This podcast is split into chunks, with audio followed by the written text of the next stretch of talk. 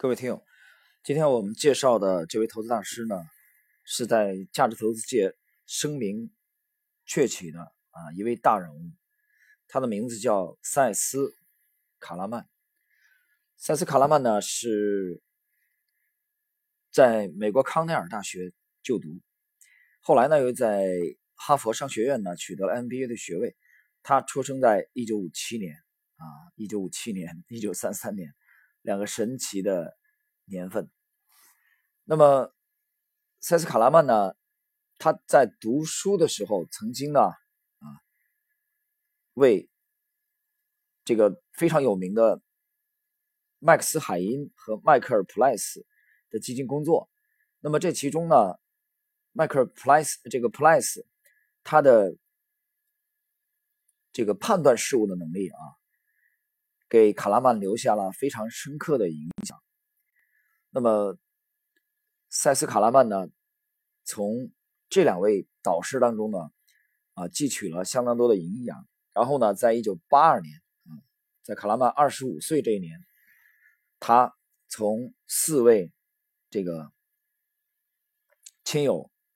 的家庭当中呢，筹集到了两千七百万美元，成立了自己的这个投资公司。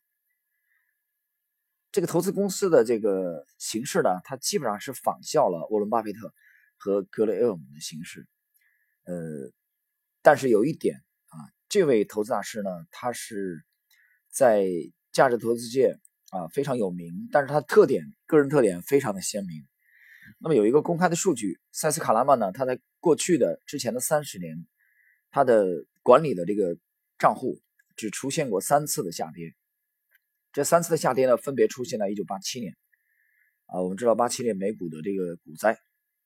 然后呢，零八年啊，全球的金融危机和二零一五年。那么这三次的下跌回撤幅度有多少呢？这三次的幅幅度都没有超过百分之十。卡拉曼这位呢，投资大师呢，性格非常的鲜明，鲜明到什么程度啊？他作为一名基金管理人，他手头经常保留着大量的现金。有人觉得肯定很难理解啊，我把老子把钱投给你啊，你这你还赚着现金，大量的现金，就是他经常有超过百分之五十以上仓位是现金。那换言之，他只用了不到一半的仓位，就取得了几乎百分之二十的年复合的增长率啊！过去的几十年。基本上这个人好像就没有出现过重大的失误，啊，这个时间跨度长达三十年，所以这是一个非常了不起的成就，这是一个特点啊。他习惯保留大量现金。第二个特点，他这个人管理基金基本上不做空，啊，他基本上就是做多的。第二特点，第三，不使用杠杆，不用杠杆，这三个特点有有意思吧？大量现金，几乎不做空和不用杠杆，所以你把它和这个。呃，我们这个专辑的啊鼎鼎大名的杰西·利弗莫尔去对比，大家就会体会到卡拉曼鲜明的个人色彩。从二十五岁创立自己的投资公司到现在，啊，已经过去了三十多年，啊，三十六年过去了，卡拉曼依然这个屹立在投资界的潮头。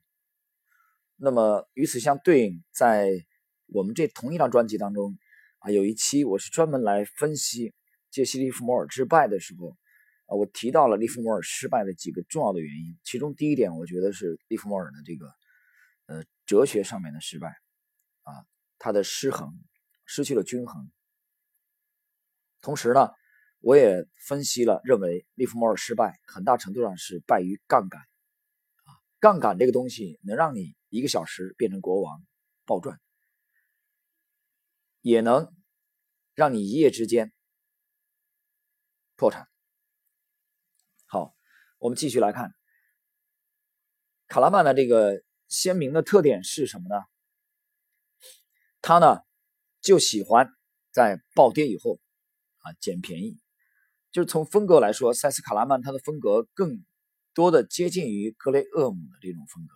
比如说。他曾经在暴跌之后啊，去买入福特汽车公司、克莱斯勒和通用汽车公司的消费金融债券，因为他观察到在遭遇经济危机的时候啊，美国人仍然会偿还汽车贷款，而且损失率不高，所以卡拉曼他不断去买入啊上述三家汽车公司的这个债券，总共投资了大概十八亿美元左右啊，最后他是获利了十二亿美元。卡拉曼曾经对他的同事这样解释道：“他他说我以低价买入这些债券，倒霉的不是我们，出售这些债券的人才是倒霉蛋啊，这是价值投资。所以我说，巴菲特后来啊基因突变了啊，遇到查理芒格之后和接触到呃这个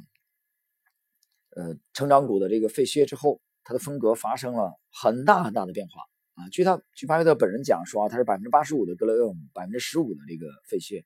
实际上，我觉得完全可以倒过来。巴菲特太谦虚了，太尊崇他的这个第一任导师格雷厄姆了。实际上，去看看巴菲特后期的这个投资，啊，这个六十岁以后的，呃，五十几岁以后的投资，你会发现一个特点，他更多的、更大程度上，我认为他像百分之八十五的费歇和芒格，只有百分之十五的格雷厄姆的印记了。好了，我们继续来看塞斯卡拉曼的这个特点。塞斯卡拉曼的投资思路呢，它有几个重要的这个支撑。首先，塞斯卡拉曼的这个风格，他推崇的是自下而上。同志们，关于自下而上和自上，呃，自上而下，我们已经介绍很多次了。基于我们这个国内的公募基金啊，和主流的基金界的投资风格，就是自上而下的啊，比如宏观分析啊，宏观经济。然后中观的行业景气度怎么样？然后微观到上市公司，选哪家公司？按这个流程来。但是呢，这个要求你对宏观经济的判断非常的精准。但是塞斯卡拉曼呢，他非常有个性，他是自下而上啊，他侧重于研究每家公司的基本面，他对公司基本面的敏感性啊做压力测试来下注。说到这里呢，我要。岔开一句，那么塞斯卡拉曼的这种风格啊，是属于塞斯卡拉曼的风格呢，是自下而上的研究公司的微观的基本面。那么谈到这里呢，就是我们是立足于模型的，以趋势这个投资为主的风格，我们也是自下而上，但是我们这个自下而上呢，更多的是从图表来自下而上逆向啊来筛。筛以后，我们通过基本面的验证，啊，所以这一点是有区别。但从自下而上逆向这一点来说，啊，其实这一点是相类似的。这是塞斯卡拉曼的投资风格的第一个特点啊，非常鲜明。第二个特点，塞斯卡拉曼首先更关注风险，其次才考虑回报。谈到这一点的话，刚才我们已经介绍了，作为现在的管理基金规模。资金规模已经超过两百亿美元的这位大师，首先关注风险，强调的就是先做好防守。啊，我们的节目你去听一听，三百多期当中我已经强调了很多次。那么去研究这些成功投资者，无论他是什么风格，基本分析也好，呃，趋势投资也好，都非常非常强调风险，先强调防守，立足于不败，先求不败，再求胜。所以塞斯卡拉曼也是这样，他把回报放在第二位，所以看不准的时候，他宁愿手中有一半以上的现金持有在手中。那么理解这一点的话，他既然首先关注风险，实际上塞斯卡拉曼认为贝塔啊这个学术问题，他觉得对投资其实没有多大的意义，就市场波动性对他来说其实并没有意味着什么。他考虑的是他这笔投资和头寸。有可能遭受的损失，所以塞斯卡拉曼呢，他认为没有什么可以让比让投资者晚上可以安然的睡去更重要的事情了。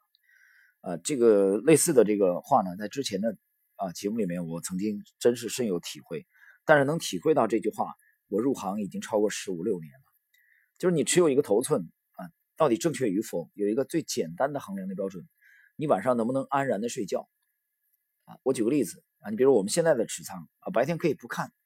可以不用看盘啊，就本周的沪指已经连跌五天了，虽然跌幅不大啊，今天银行股又大跌，银行股下跌，就你有没有把握说白天可以不看行情啊，晚上可以安然睡觉？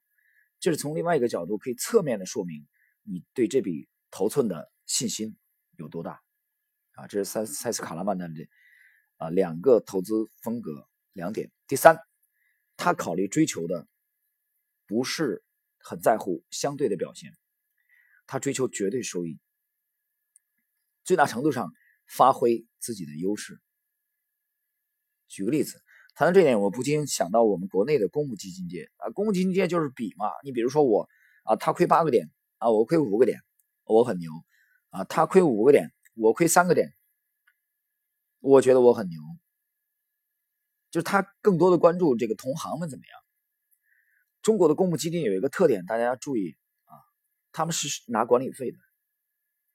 规模越大啊，管理费收入越高，没错吧？所以。某种程度上，他只要维持这个这个呃基金产品不要大亏就可以了啊，小亏小赚是最好，更有憧憬，对不对？所以管理费是这样，但塞斯卡拉曼他不是这样认为，他认为就是要追求绝对收益。那么，因为你如果你的目光更多的停留在相对的表现怎么样，那么机构呢就会追求中庸了。啊，不愿意这个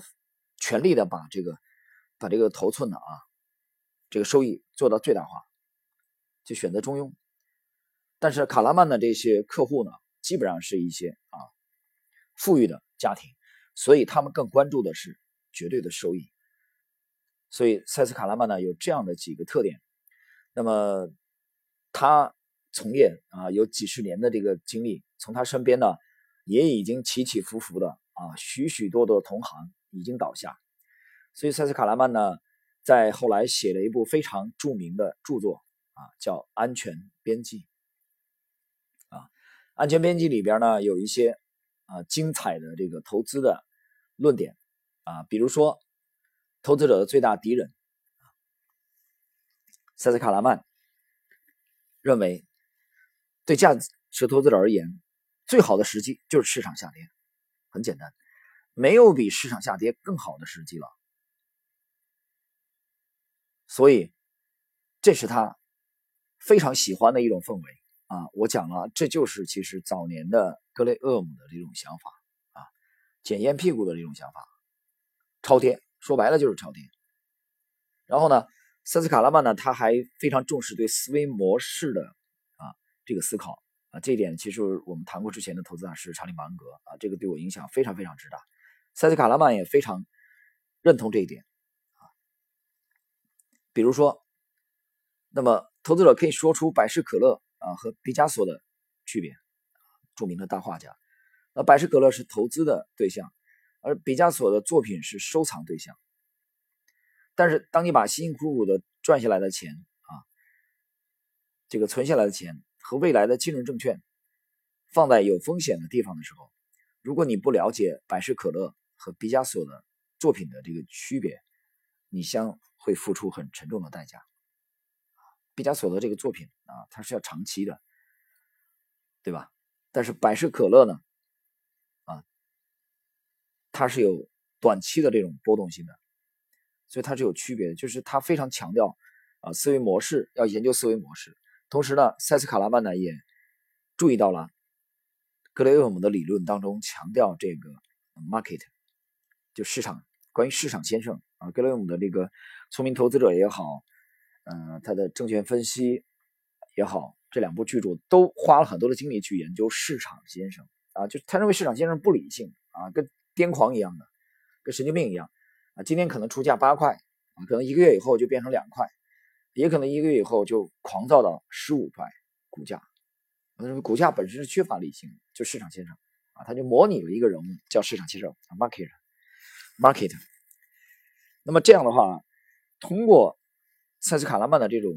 啊主流的价值投资的，或者说的古典的价值投资的派别，他们更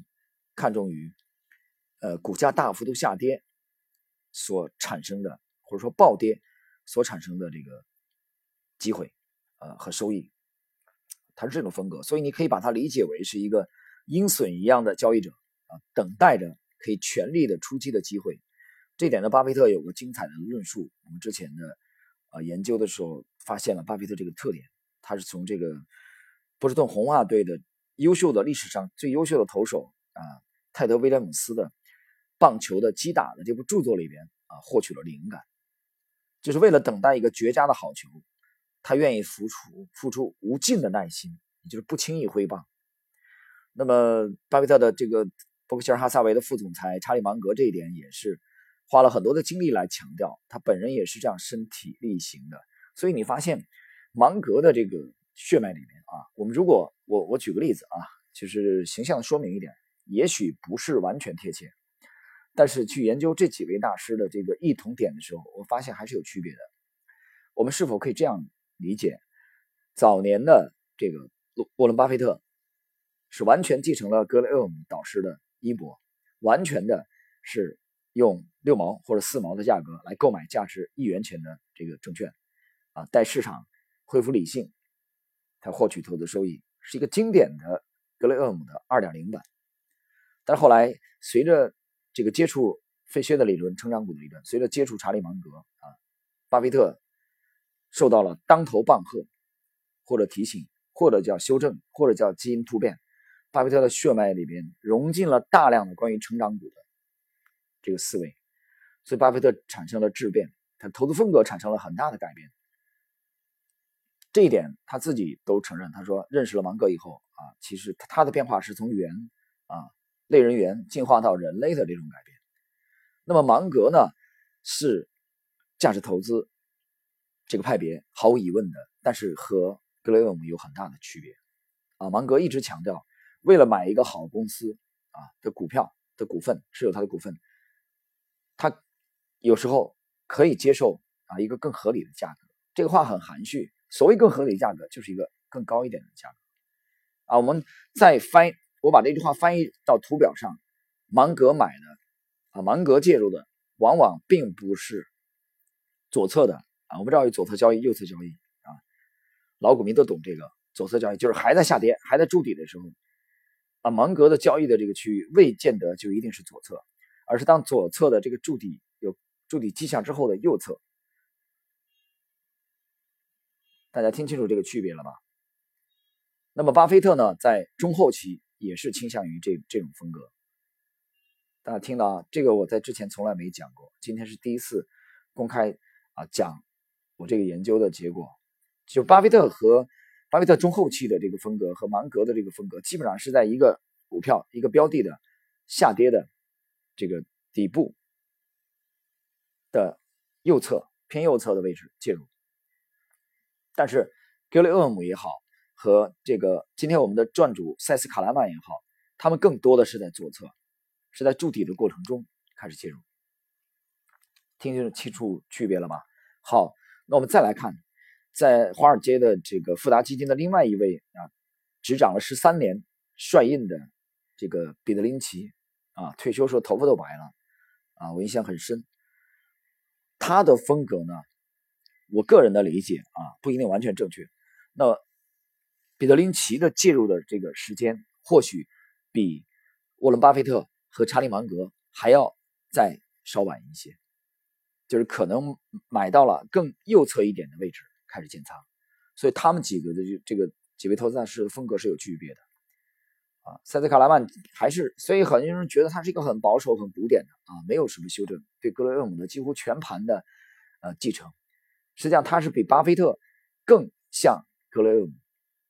但是不管怎么样，塞斯卡拉曼啊，作为美国基金界啊的常青树，老松，毕竟。取得了非常辉煌的战绩，啊，虽然他的风格和巴菲特已经有了产生了这个区别，啊，我们再举一个例子，就比如说巴菲特类似于后来的李小龙，啊，在咏春拳的基础之上，接触了泰拳，接触了空手道、跆拳道，啊，日本的这个柔道，啊，包括这个什么后来的这个这个，嗯，泰拳